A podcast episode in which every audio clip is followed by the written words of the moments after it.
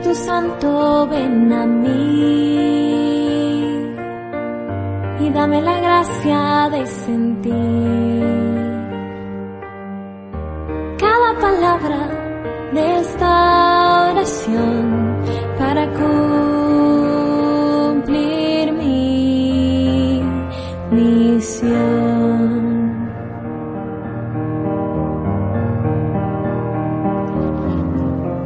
noches a todos, gracias por venir esta noche aquí al colegio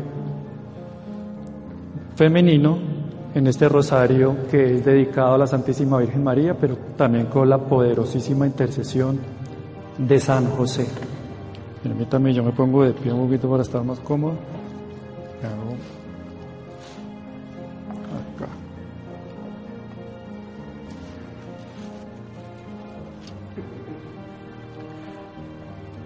¿Alguien conoce al padre Juan Jaime Escobar?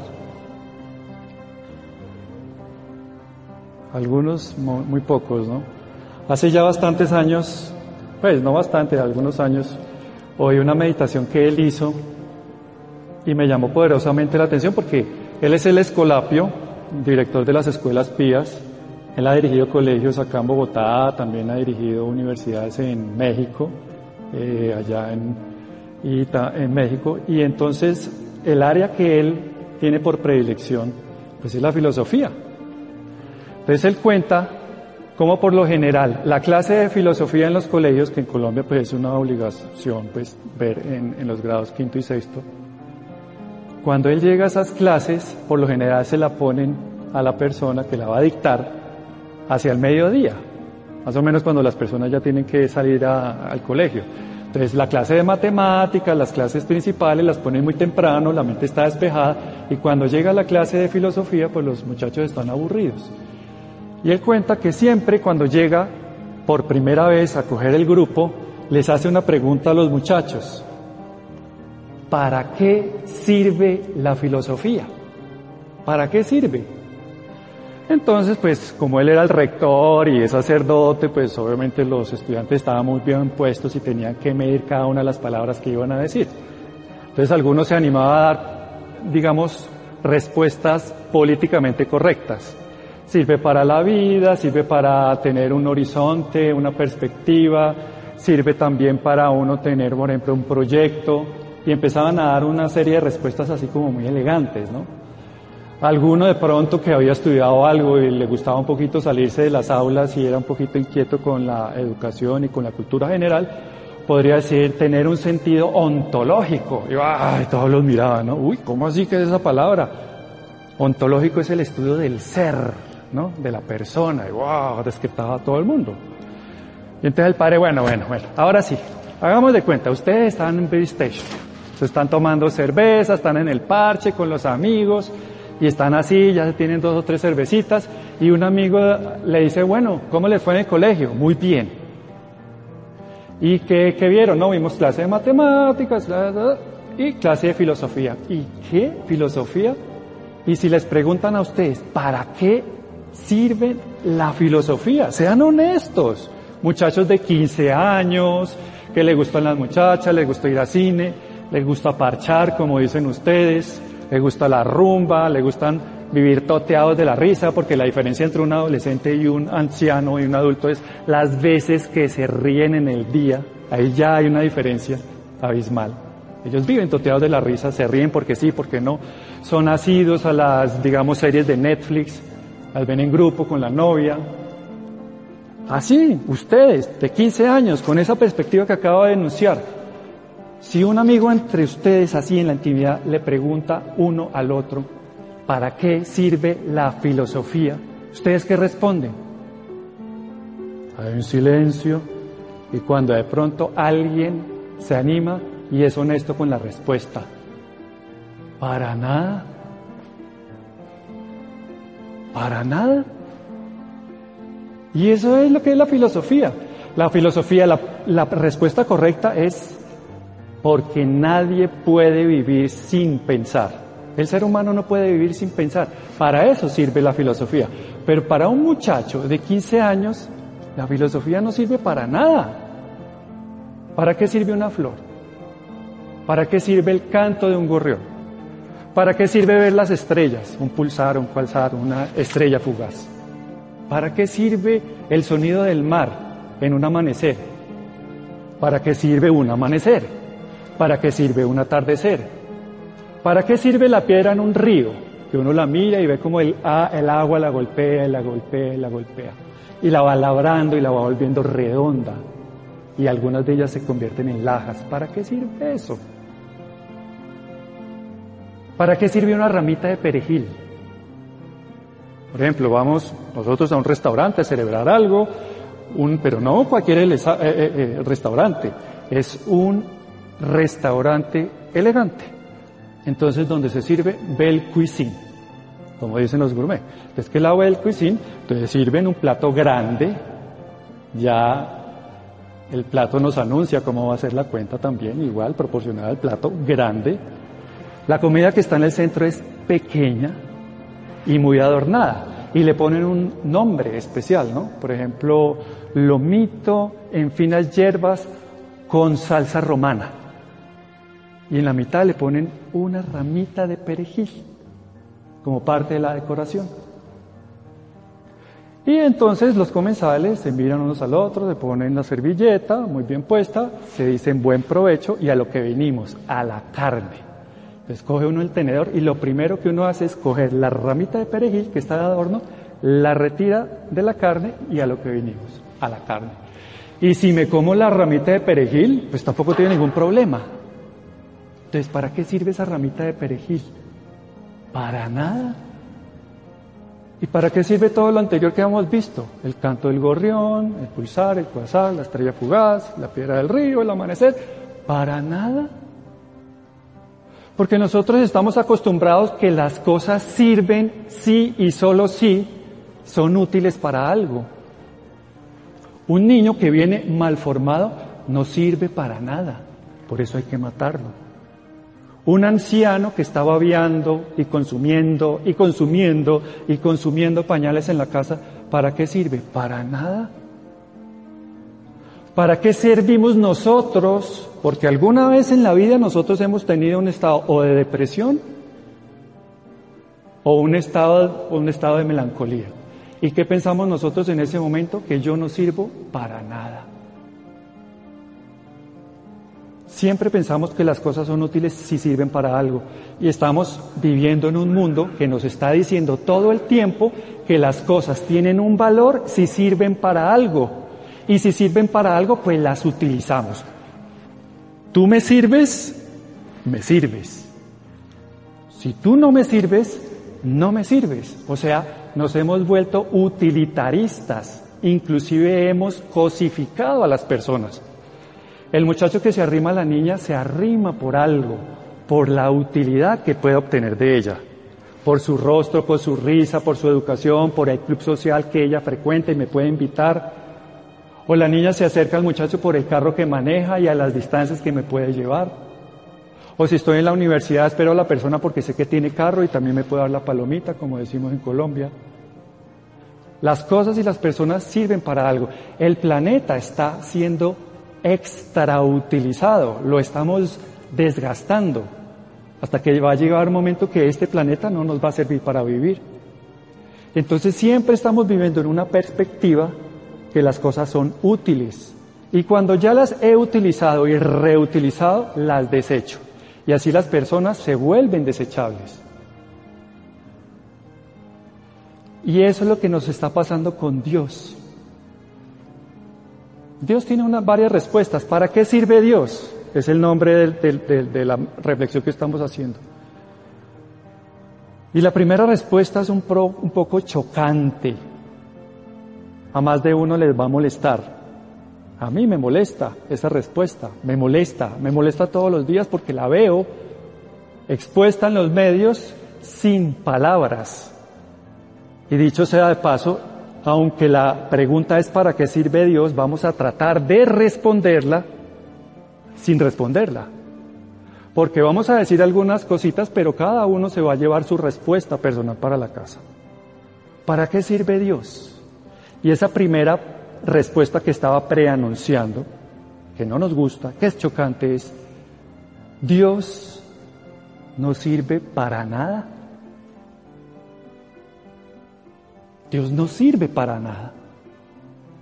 Yo me levanto, tengo el trabajo, voy, tengo mis dividendos, llego a la casa, duermo la siesta, parto la jornada en dos, vuelvo y trabajo, sigo mi bicicleta, el otro día amanece y un día es calcado igual que el otro. Uso la pijama con el mismo roto porque es la más cómoda, las pantuflas que más se acomodan. Mi esposa usa la misma pijama porque es la más calientica y todo es tan predecible. Porque hay una mala noticia, la vida es monótona. Pues que nos creemos Indiana Jones que todo el tiempo nos están sucediendo cosas. Yo conozco muy pocos de esos. La vida humana de nosotros que estamos acá, que somos personas de a pie, es una vida perfectamente monótona. Y si la vida es un día tras otro y se repite igual, ¿para qué me sirve Dios a mí? Para nada. Y si soy estudiante, Dios no me sirve para nada, porque si no estudié, me copio en el examen. Los estudiantes copiamos los exámenes, eso es una realidad, en algún momento. Y ahí es cuando empieza la parte ética a hacer mella en el ser humano. ¿Para qué sirve Dios? Esa es la respuesta que afortunadamente nos choca, pero que estoy seguro no tenemos nosotros en el corazón. Es una respuesta que nos está gritando el mundo. Al mundo ya se le olvidó la existencia de Dios, porque Dios está extrañamente pasivo. Está misteriosamente callado algo va a pasar en el mundo. Que no nos quepa la menor duda.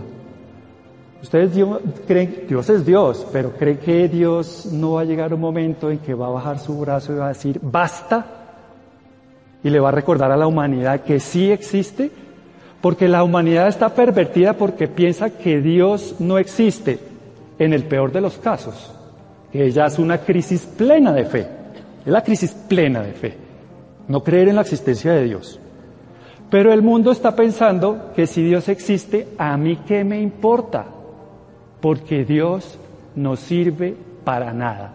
Es como esa ramita de perejil que si me la como está muy bien y si la desecho y la pongo a un lado del plato también. Da lo mismo, da igual. Pero resulta que no es así. Nosotros que estamos en esta noche, una noche fría de Bogotá, un puñado de personas acompañando a la Santísima Virgen María, diciéndola que la amamos, que la queremos, que venimos por ella, que sí tenemos unas intenciones particulares, temporales, la mayoría. Pero en ese reconocimiento estamos diciendo que estamos totalmente necesitados de la misericordia de Dios. Pero también a su vez estamos viniendo por ella, porque es una persona, y estamos viniendo por Jesús, que también lo es. Entonces, ¿cuáles son las respuestas que tenemos cada uno de nosotros? O mejor, ¿por qué no cambiamos la pregunta? Si la pregunta original de la meditación es ¿para qué sirve Dios? ¿Por qué no le cambiamos la pregunta y le damos la vuelta? ¿Para qué le sirvo yo a Dios? Esa sería una buena pregunta que nos podemos llevar para la casa. Y aquí hay muchas personas que reconozco rostros que son apóstoles de Jesús. Apóstoles que están sacrificando el tiempo de su trabajo, de sus familias, su tiempo social y se lo están dedicando a la oración y a la evangelización.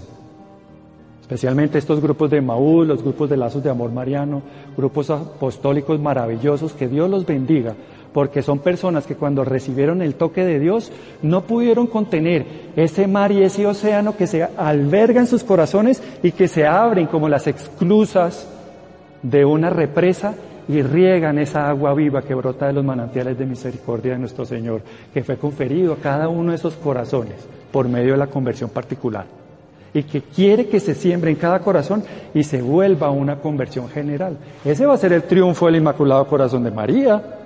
Cuando cada de estos corazones que estamos aquí y muchos otros que se están encendiendo, Dios les dé el soplo divino de la gracia de su Espíritu Santo y se haga una gran llamarada que el mundo entero no va a poder parar y que va a enseguecer los ojos asquerosos del demonio. Ese es el triunfo del corazón inmaculado de María. Entonces, si hacemos esa pregunta, Pues aquí un puñado de personas la tenemos un poco clara. Entonces, ¿cuál respuesta podemos ya darle a la pregunta original? ¿Para qué sirve Dios? Pues resulta que Dios sirve para recordarle al hombre que tiene un grito, que tiene un anhelo interior, una búsqueda. Todos los seres humanos buscamos lo hermoso, lo bello, lo puro, lo santo y la paz, lo que nos genere sosiego en el alma. Lo que pasa es que los buscamos en sitios diferentes. ¿Ustedes no piensan que el alcohólico en un bar no está buscando eso? Está ahogando sus penas, como por lo general dicen. Está buscando paz interior, está buscando amor, que alguien mire su rostro y lo vea deseable. Vea ese rostro hermoso y vea que ese rostro es digno de ser amado y que él en eso, en eso, encuentre también su capacidad de corresponder a ese amor. Él está buscando eso, pero está buscando en el lugar equivocado. La prostituta que se deja llenar su rostro y muchas partes de su cuerpo con besos, ¿no está buscando también cariño y afecto? ¿No les parece conocido o haciendo la analogía lo mismo que hizo el Padre Misericordioso con el Hijo Pródigo? Que cubrió su rostro de beso y para mi gusto besó cada uno de los lugares con los que él pecó con esos ojos de mirada impura, con esos labios que besaron otros labios impuros, con esas manos que tocaron lo que no era lícito tocar.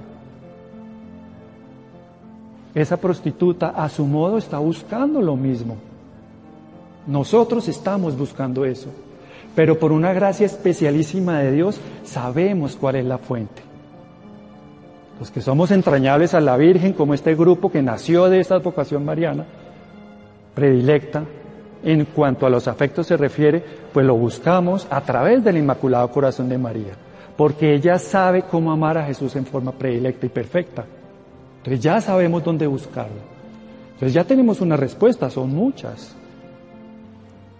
Otra respuesta que podríamos encontrar es, por ejemplo, ustedes llenan un vaso con agua, pero hasta el borde, al borde, no le cabe más. Si le echamos dos o tres gotas más, se empieza a esparramar el agua. Eso es lo que nos propone el mundo. Es lo que los psicólogos llaman el síndrome del niño rico. El síndrome del niño rico. ¿Qué es eso? Es lo que el mundo nos propone que tenemos que atiborrarnos. Si tenemos una necesidad, el mundo la crea.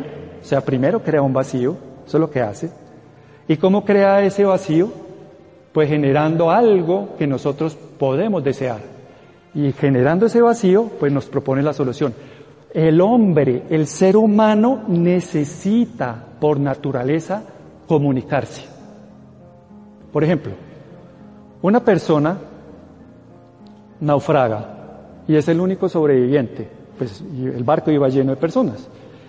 Y por cosas de la vida, de Dios, de la gracia, llega a una isla desierta.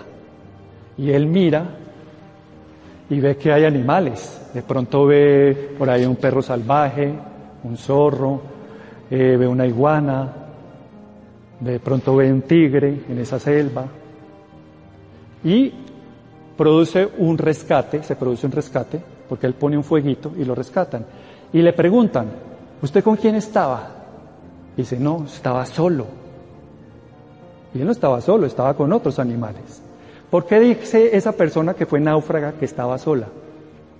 Porque esa persona reconoce que sí o sí se siente acompañado cuando tiene un par, cuando tiene otra persona, otra persona semejante a él, otro ser humano. Entonces, el ser humano necesita vivir en comunidad, necesita comunicarse. Y eso lo sabe el mundo. Entonces el mundo crea una necesidad. Tú tienes la necesidad de comunicarte. Entonces yo te tengo la solución. Aquí está el iPhone. Está el smartphone. Comunícate con eso. Y lo lograron. Caímos en la trampa. Una serie de emoticones. Hasta ahora van a hacer una película también con emoticones, los emoticones de los celulares, del smartphone. Y entonces nos comunicamos a base de replicar mensajes, algo que me llega al corazón, lo replico, y entre un mar de información, de pronto hay dos o tres cosas buenas, de resto son pura basura. Ya no sabemos sonreír, sino que mandamos un emoticón. Ya no sabemos abrazar o aplaudir algo loable, un triunfo de un ser querido, sino que mandamos las, las manitos aplaudiendo. O sea, hemos perdido las habilidades sociales. Y con una persona, si yo tengo una comunicación fluida por el WhatsApp, cuando yo me encuentro con esa persona, yo me bloqueo, no sé qué decir, no sé cómo abrazarla, no sé cómo mirarla. Y si entablamos una conversación en un café, está el prurito, la necesidad, la tentación constante de sacar el celular y ver qué mensajito me ha llegado. Y se interrumpe la conversación con esa persona.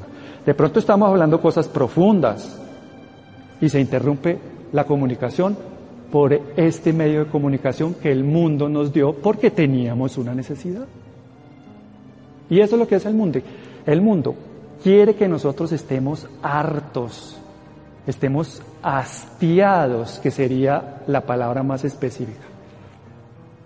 A todos nos ha pasado, alguna vez, sobre todo cuando uno va a comer donde la mamá, ¿no? Las mamás tienen una particularidad entre muchas es la generosidad en los afectos y esos afectos se demuestran a través de la comida. Y sobre todo en estos países latinoamericanos donde todas las reuniones giran en torno a la comida. Y cuando salimos de donde la mamá, salimos enfermos, porque uno no está acostumbrado ya a comer tanto. Entonces, esa comida que fue deliciosa, que me deleitó al principio, ya después me produjo como una especie de hastío, que era lo que decíamos, y me lleva a la enfermedad. Termino con una indigestión horrible. Eso es lo que hace el mundo con, con los jóvenes, especialmente en estos momentos. Y nosotros hemos caído en esa trampa. ¿Cómo llamamos nosotros a los jóvenes de hoy en día, a nuestros adolescentes? A esta generación se le llama la generación del no futuro. Del no futuro. Nosotros ya les dimos un mundo que está hecho. Ya les inventamos, todo lo que ellos usan, todos esos aparaticos, se los inventamos nosotros.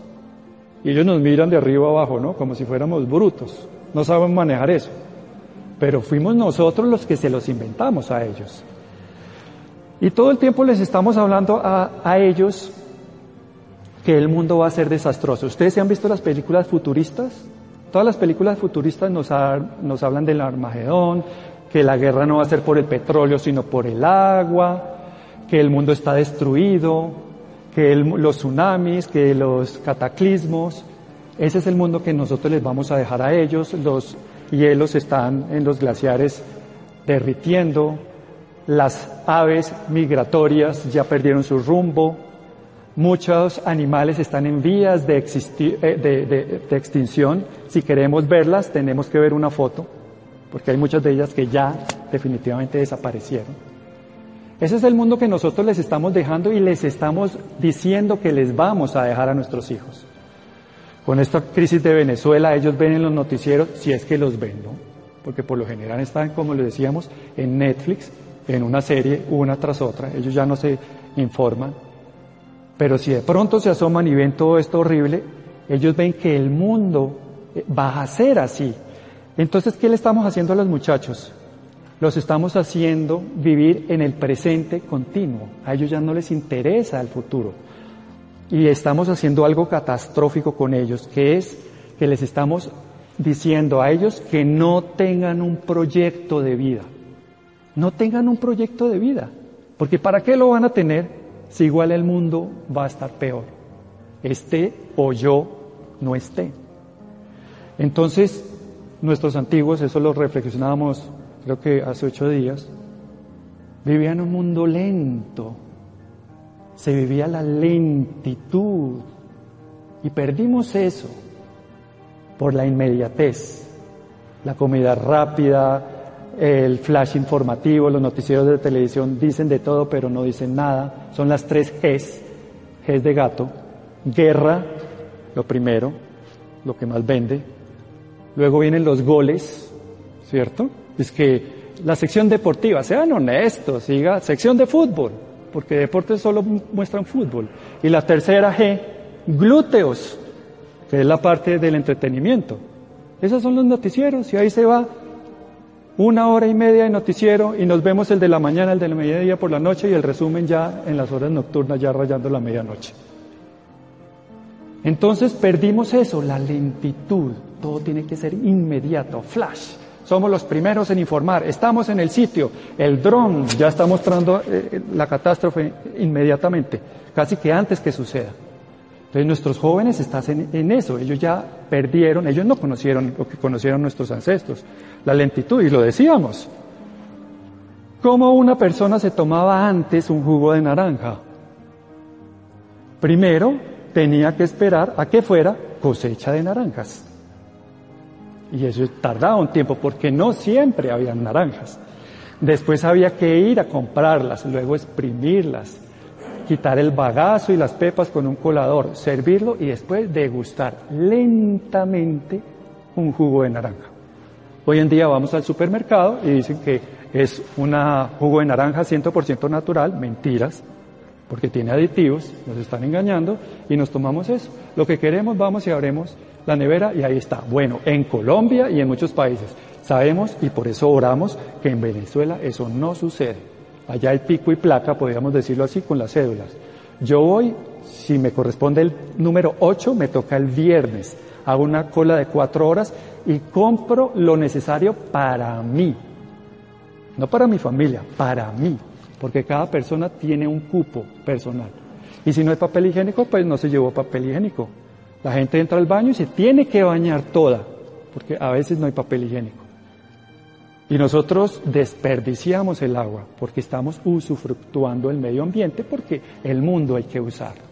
Entonces, dicho esto, otra respuesta, ¿para qué sirve Dios? Dios sirve para saber que este mundo no nos va a durar toda la vida y que tenemos que usarlo con mesura. ¿Para qué más sirve Dios?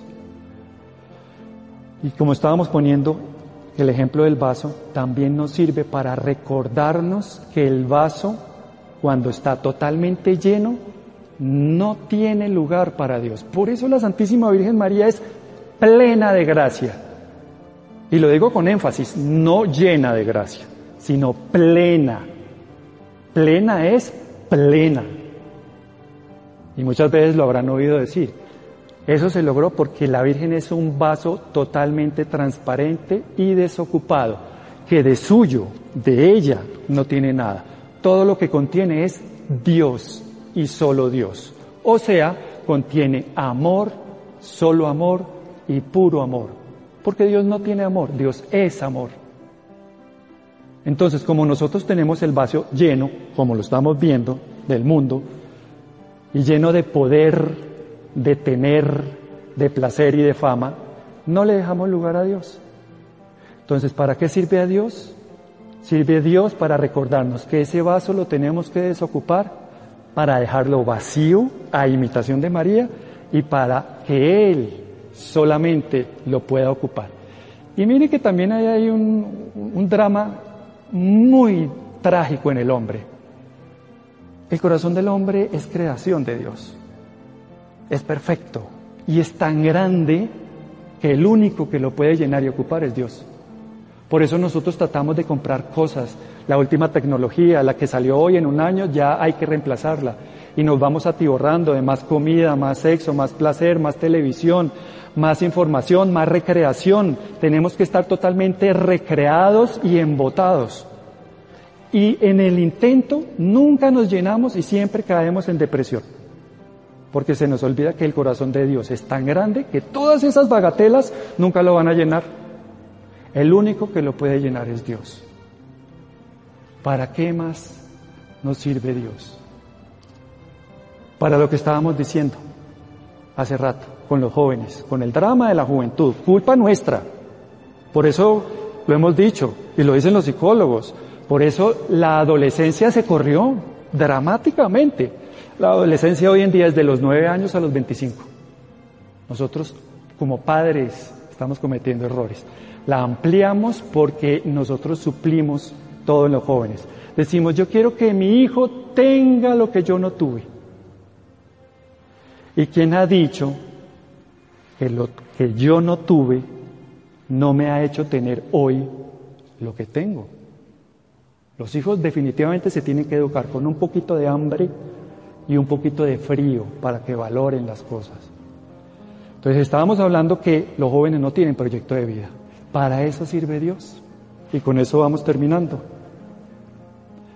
Dios sirve para recordarnos que nosotros tenemos un plan escrito por la mano divina, cada uno en particular. Ninguno de nosotros, de los que estamos aquí, es obra de la casualidad. Primero que todo, nuestros papás se tuvieron que conocer. Después de conocerse, se tuvieron que casar. Después tuvieron sus relaciones íntimas. Después, ese espermatozoide que llegó al óvulo era el mío. Y quedó en embarazo.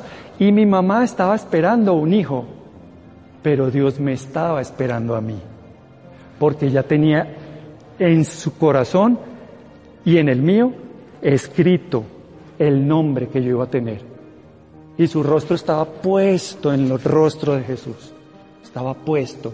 Por eso mi rostro le impedía ver a Jesús el, el mundo entero, toda su obra, toda su creación, todo el universo. Dios en ese momento no lo podía mirar. Le era imposible verlo porque mi rostro estaba delante de su rostro y mi rostro le impedía ver toda su obra creadora. Entonces no somos, primero que todo, no somos obra de la casualidad. Entonces tenemos un origen y ese origen fue pensado, o sea, fuimos deseados. Somos deseados por Dios y siempre lo seremos. En ese plan de Dios nosotros, Él, nos, a, él a nosotros nos vio hermosos. El rostro de nosotros es hermoso para Dios y siempre nos vio dignos de ser amados y nos dio la capacidad de amar, como lo decíamos. Nada de lo que hagamos hará que Dios nos ame menos. Nada absolutamente nada, porque Dios ve la persona, no ve el pecado. ¿Ustedes se acuerdan con, cuando la mujer adúltera se la tiraron a Jesús para los que la iban a apedrear? ¿Qué hizo Jesús? Lo primero que hizo fue mirar al piso. Él no quiso mirar el pecado de ella. Y luego le vio su rostro y le dijo, mujer, la eleva las, la eleva a las más altas cumbres de la universalidad. Le dijo mujer, lo mismo como le dijo a la Virgen en las bodas de Caná. La misma palabra, la misma expresión, mujer, a ti y a mí que nos va esto. Y la misma palabra que está en el Génesis, una mujer te aplastará la cabeza. Le dijo mujer, le dio la dignidad. Eso es lo que mira Jesús, Dios, en cada uno de nosotros cuando estamos pecando. El mismo Jaime, Juan Jaime Escobar cuenta una vez que un niño se le acerca y le cuenta que a la edad de 11 años tuvo un encuentro homosexual con un compañerito. Y él llorando le decía que él creía que Dios no lo podía mirar, que Dios no lo podía perdonar. Y él le pregunta a ese niño, ¿cómo crees que te miraba Dios en ese momento? Y el niño guardó silencio. Y lo fue acorralando, ¿cómo te miraba Dios? ¿Cómo crees que te Imagínate que en ese momento estás en esa habitación, en ese lugar, con ese niño, tienes 11 años y estás cometiendo ese acto impuro con ese niño cómo te veía Dios en ese momento. Y el niño baja la mirada y se pone a llorar y le dice, con amor, con amor, solo con amor. Y es cierto, nada de lo que hagamos hará que Dios nos ame menos, porque Dios no se sabe dar por cuotas, Dios no se da por muestras gratis, Dios su amor lo da todo por, todo por entero. Entonces, tenemos un origen, ese es el origen divino, pero también tenemos un horizonte, y ese horizonte el mundo nos lo está proponiendo diferente. Es un mundo inmanente, o sea, lo temporal. En nuestro proyecto de vida está, digamos, que nos propone el mundo, es Nazco, tomo biberones, ensucio pañales, después crezco, aprendo a caminar, voy al jardín, me educo con la plastilina 1, plastilina 2, plastilina 3, paso después del preescolar, paso a, la primaria, me gradúo, luego voy al bachillerato, escojo una carrera, que es que la carrera dice mi proyecto de vida, eso dice lo que voy a hacer, no lo que yo voy a hacer, diferente, diferente lo que yo voy a hacer a lo que yo voy a ser como ser humano. Después voy creciendo, las coyunturas me empiezan a molestar, ya no puedo salir de la casa, termino con un caminador en una silla de ruedas y vuelvo como la involución, ¿no? A mojar pañales, a tomar ensure, etcétera, y luego muero y se acabó todo. Eso es lo que nos dice el mundo. Y ese es nuestro horizonte. Y resulta que lo que Dios nos está diciendo, y es para la otra cosa que sirve Dios, es para recordarnos que el horizonte de nuestra vida es el mismo. Nos recuerda que el hombre no fue creado para la tierra, sino que fue creado para el cielo. Tenemos un bien superior, o sea, nos subió el listón para que lo pasemos. Pero para llegar a ese horizonte tenemos que recorrer un camino. Si yo tengo un origen, un horizonte, tengo que recorrer ese camino. ¿Y cuál es el camino? Jesús. Él no lo dijo. Yo soy el camino, la verdad y la vida.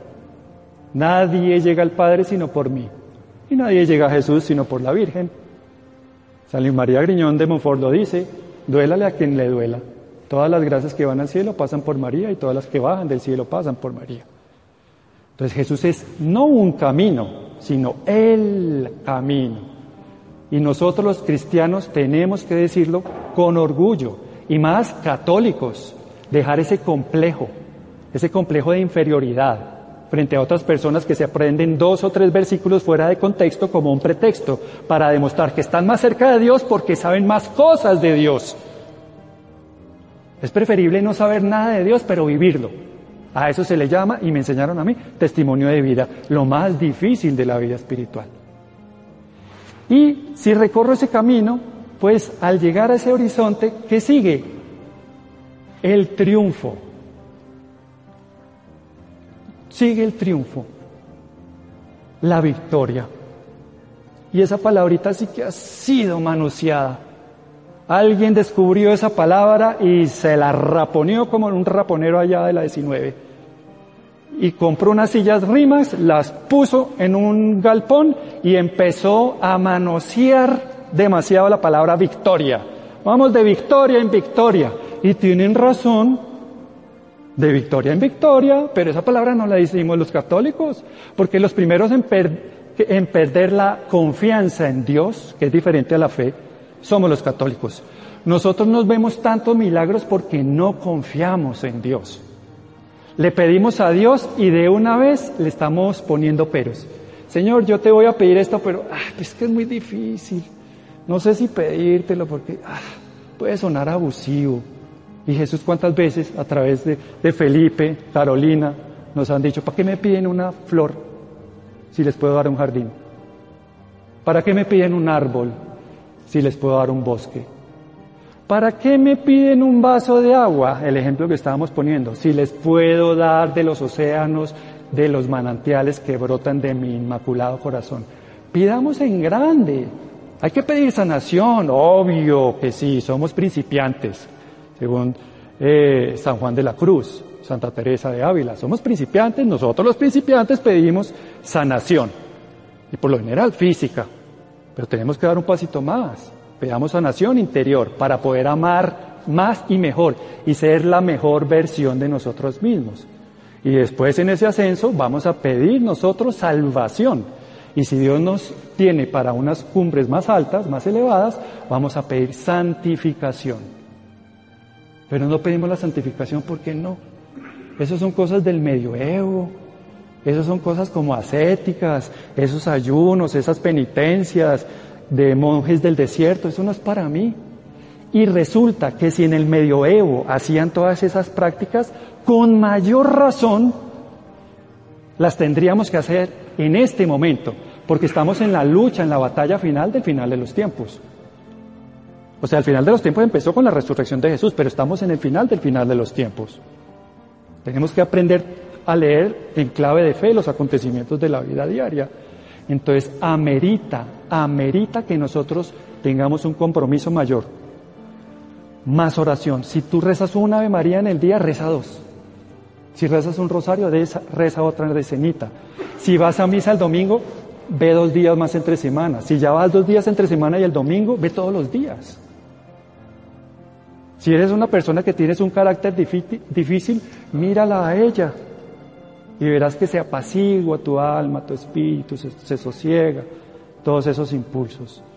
Entonces ese es el plan de Dios y para eso sirve Dios, para recordarnos que no podemos hacer nada sin Él, que vamos a ser totalmente dependientes de su gracia y su misericordia, inclusive para poner los pies cuando nos saltamos de la cama y no dando un salto al vacío, sino decir una pequeña ejaculatoria.